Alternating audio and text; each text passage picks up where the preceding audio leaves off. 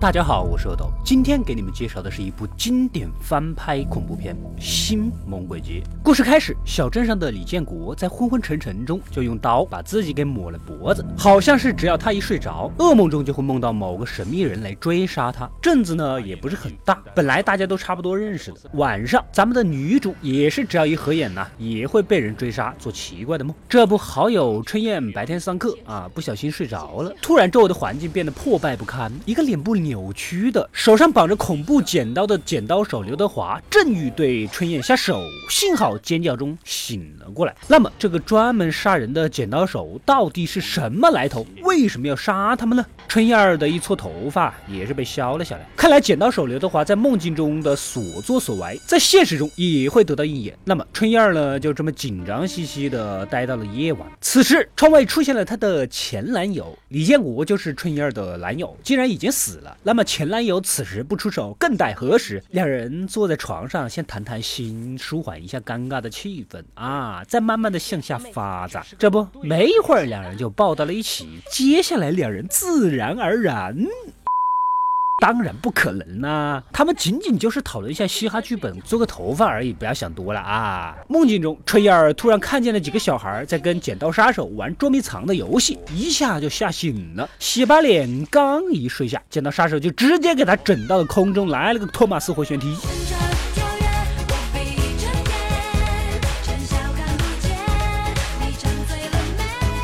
最后被剪刀三下划死，这给前男友给吓的呀！没办法，得赶紧跑啊！这种事情说也说不清楚，跑去告诉女主，梦中的恶魔目标就是把他们全部都杀死。话还没说完，就被赶来的警察给送到了监狱啊！其实只要不睡觉，也还比较安全。可是人哪有不睡觉的？前男友呢，在牢里还是没坚持住，睡了过去，果然就在噩梦中被杀死了。为什么一定要杀他们几个人呢？这个背后肯定有什么不可告人的秘密。女主洗澡的时候实在是太。困了，小睡了一会儿。马上就进入了噩梦中，剪刀手啊，似乎是认识小时候的女主，言语中是想要她回忆起自己童年的记忆。卷毛和女主也是同学，两个人呢一合计，他们几个人童年必然有什么联系，只要是找到根源，说不定就能找到解决的办法。女主翻出被家长藏起来的幼儿园合影啊，竟然发现已经死的几个人和他们都是在小时候啊上的同一所幼儿园。女主的母亲呢也看到没办法隐瞒了，就向女主坦白了过去的事儿。原来那个剪刀手以前。就是幼儿园的园丁，很喜欢他们这些小孩子。直到有一天，家长们陆续的发现孩子们身上啊有被虐待的痕迹。难道这个园丁有什么恋童癖？不过后来园丁自己也消失了，大家就没有再追究啊。说起来好像轻描淡写，但是我怎么感觉背后没有那么简单呢？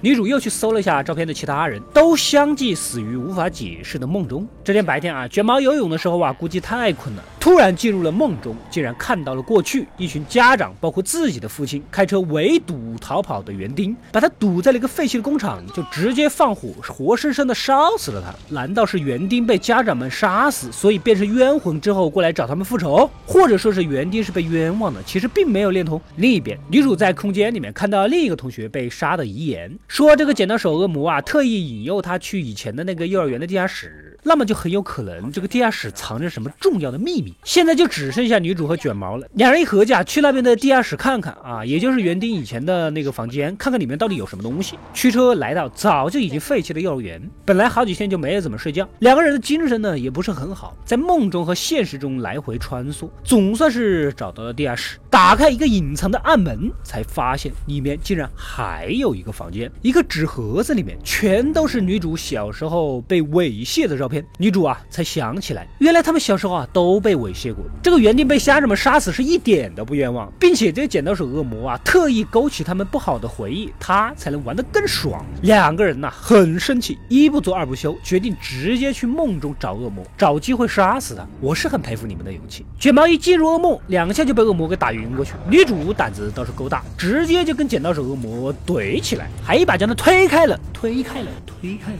开了。恶魔表示这一段掐了别播啊！女主逃啊，一脚没注意就掉到了血浆里，接着就穿着白色连衣裙被钉到了床上。难道你这个恶魔也想跟女主聊嘻哈，抱着她上厕所？I get those goosebumps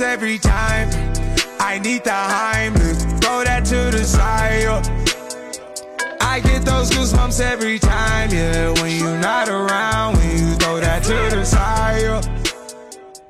女主非常机智，一剪刀插到了恶魔脸上。然而很可惜，在梦中的世界根本就无法伤害到他。不过还好，这个恶魔啊比较唠叨，每次动手之前呢话就特别多。这说明像我们这些沉默寡言的男人呢，还没有资格当大反派。另一边，卷毛梦中是并没有被杀死，睡了一会儿呢，就从现实中醒了过来，赶紧给女主打了一针肾上腺素。女主意识稍微清醒了一下，也从噩梦中给穿越过来，顺带着就把恶魔也给带到了现实世界。既然在现实世界，剪刀手恶魔就没有那么强了。两人齐心协力，你一刀我一斧子的杀掉了剪刀手恶魔。最终，女主一把火烧掉了这里，永远的结束了这段噩梦。待一切结束，女主回到家，终于可以好好的睡一觉了。此时。恶魔又从镜子里出现，一下子就杀死了女主的母亲。显然，恶魔还将继续啊。好了，故事到这里就结束了。这又是一部气得跳脚、坏人没坏报的虐心恐怖片。跟常规的恐怖片不同，比如泰国的那种套路，就是死者白莲花一朵啊，偶然间被人陷害，含冤致死，化身厉鬼来报仇雪恨。主角经历磨难，最终一点一点的明白了冤魂背后的真相等等啊。这部电影的恶魔啊，就是有一点太不要脸了。我就不说你无缘无故能化身成厉鬼了吧，要报仇也是要找家长报仇啊，而且话特别多，话痨特别严重。不过话这么多呢。倒也适合唱嘻哈啊！快快订阅及关注“饿的过来了”，获取更多的电影推荐。我们下期再见。